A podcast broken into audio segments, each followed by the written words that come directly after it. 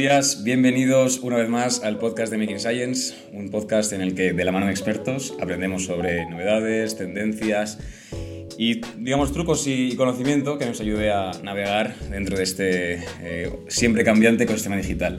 Hoy nos acompaña John Rodríguez, Enterprise Sales Executive Data and Analytics de Google. Bueno, eh, lo primero agradecerte que, que nos acompañes hoy. El, tono que le queremos dar hoy a este podcast va a ser súper conversacional, así que no te voy a robar mucho tiempo. Em, la temática de hoy va a ser eh, extraer valor de tus datos con Looker.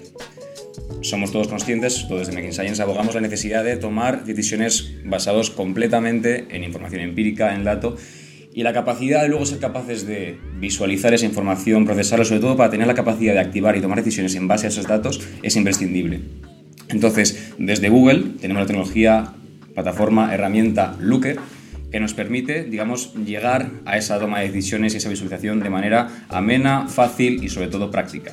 Eh, quería preguntarte, ¿cuál es esta plataforma? ¿Qué informaciones puedes compartir sobre ella? Y básicamente pues una breve descripción de, de lo que ofrecéis. Bueno, eh, primero que todo, encantado de estar acá. Eh, yo creo que una, una de las primeras eh, temas es que las organizaciones quieren tener la confianza de, que dan unas definiciones estandarizadas de las métricas de negocio que todo el mundo usa, pero sin perder esa capacidad individual de autoservicio para que todos puedan responder sus propias preguntas con datos. Creo que eh, es crear una cultura basada en datos, eh, de, la que hablaba, eh, de la que se hablaba antes, pero buscando sobre todo el objetivo de permitir que todos puedan tomar decisiones con los datos en la mano.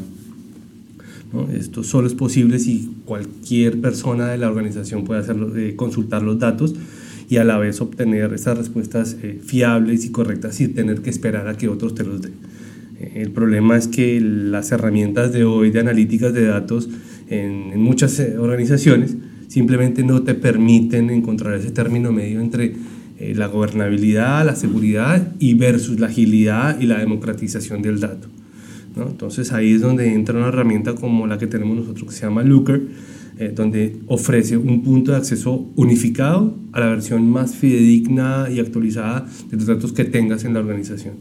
Y esto, a su vez, te permite diseñar esas experiencias de datos para garantizar que las personas o los sistemas reciban los datos de manera eh, de la mejor forma y la forma que mejor se adapta a las necesidades. Y por ejemplo, eh, obviamente en el mercado pues hay varias opciones, ¿no? Eh, ¿Cómo destaca o cómo se diferencia un Looker comparado con un Power BI, por ejemplo? Ahí, excelente pregunta porque eh, Looker realmente eh, lo que la hace diferente es las experiencias del dato. ¿Qué son esas experiencias? Son donde se pueden representar diversas formas de obtener valor de los datos, ya sea reduciendo costes, optimizando el gasto, aumentando el ingreso, mitigando riesgos o de manera externa quizás ya empezando a monetizar los datos o generando nuevas fuentes de ingresos.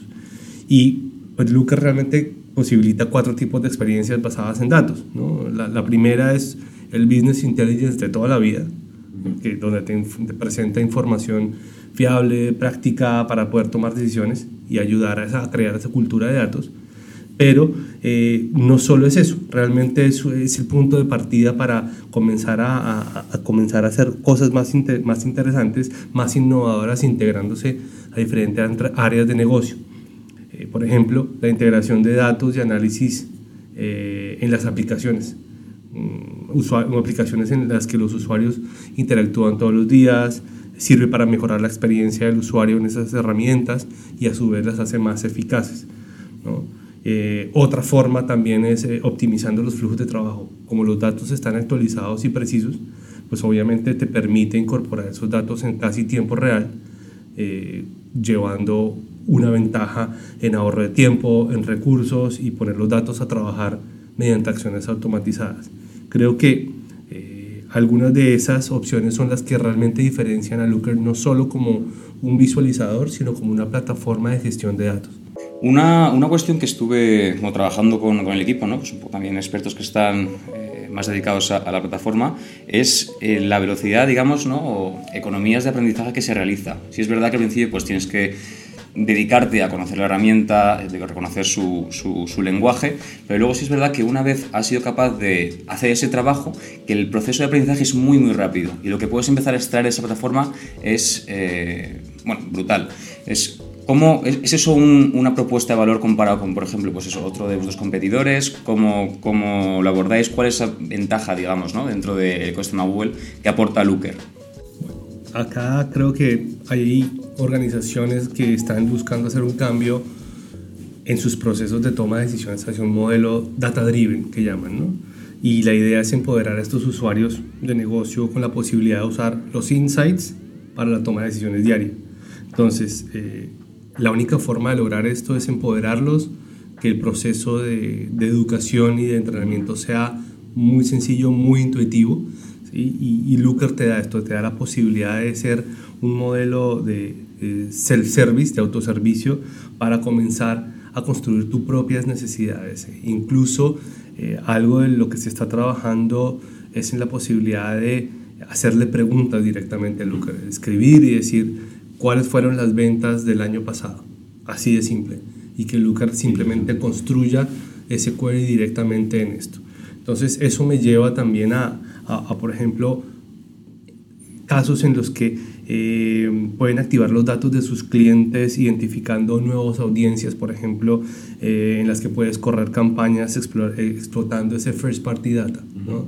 Y eso nos lleva también a hablar temas de eh, ahora que vamos a, entrar en un modelo cookieless, eh, empezamos a revisar eh, la posibilidad de cómo se activan esos datos, cómo puedes crear audiencias y empezar a enviarlas, por ejemplo, en Google Ads.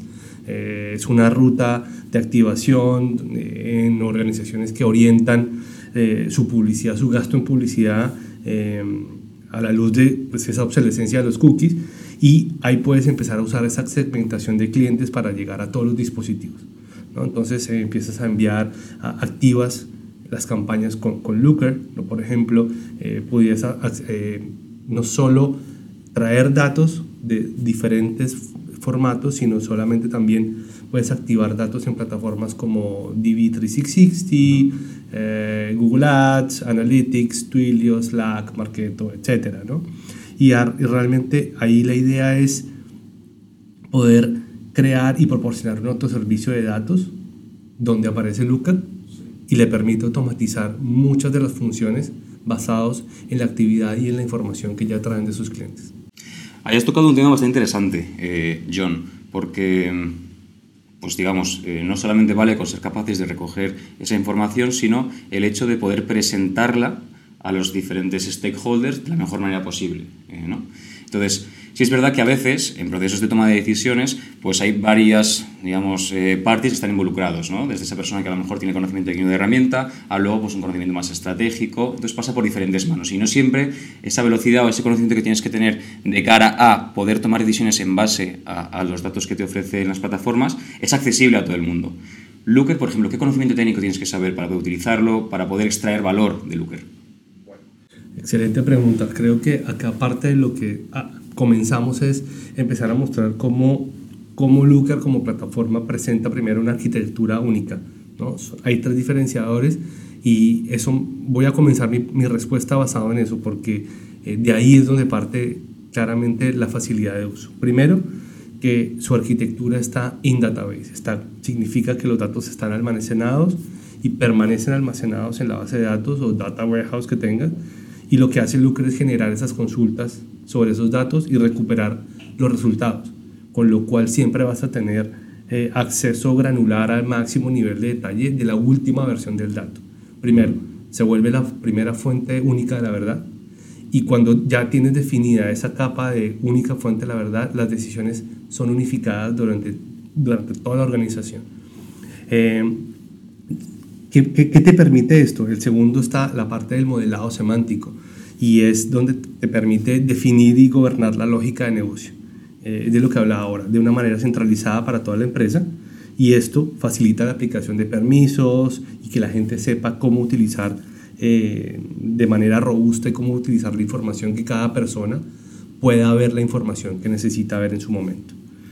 Entonces, realmente la idea de esto es que cada persona, al momento de buscar la información, sea posible tenga primero una única fuente de donde está la información, pueda adquirir la información de manera fácil, simplemente traer los campos o los filtros que requiere y Looker por detrás está generando una consulta SQL y usuarios de negocio que no tienen ni idea de programar están generando una consulta SQL en su momento.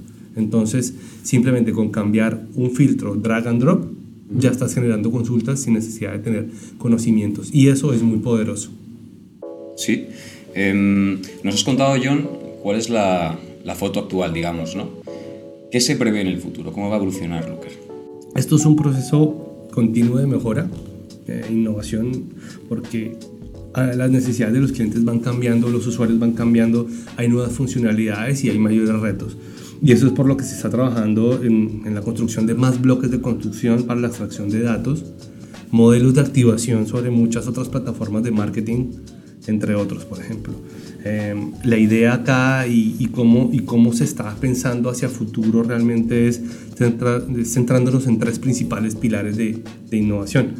Eh, lo primero es la capa de visualización que siempre es que las cosas entran por, el, por los ojos, es lo primero. La, primera, la segunda es acelerar la interconexión de la plataforma con aún más fuentes de datos. Eh, por ejemplo, con Connected Sheets de Google Workspace, es la posibilidad de sacar los datos en cualquier momento eh, y conectado en tiempo real a bases de datos y a tablas y a sheets en, Google. Eh, encontrar aún más valor del dato basándose en la capa de semántica de Looker en, tener la posibilidad de conectarse con otras fuentes y poder analizar estos datos y em, exponer el modelo de datos permitiendo más rango de acción.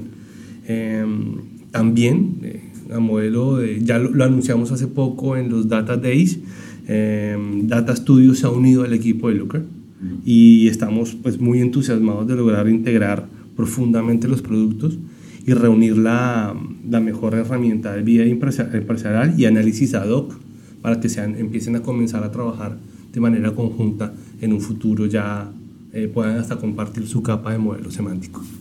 Muy interesante. Em, quería concluir este, este podcast, digamos, con la aplicación práctica de todo lo que hemos hablado, ¿no? Eh, porque efectivamente pues vemos que estáis en un momento muy interesante, con un montón de cambios, con ambiciones de, de mejora, de añadir nuevas funcionalidades, etc. Pero quería preguntarte, ¿cómo Google, de la mano con sus partners, como puede ser un Making Science, colabora para hacer accesible a las diferentes empresas este tipo de tecnología de cara a poder tomar decisiones en base del dato y, y convertir su cultura más a un modelo data-driven, ¿no? Eh, bueno, trabajar con partners eh, en todas las transacciones es una de nuestras prioridades número uno para llegar a nuestros clientes.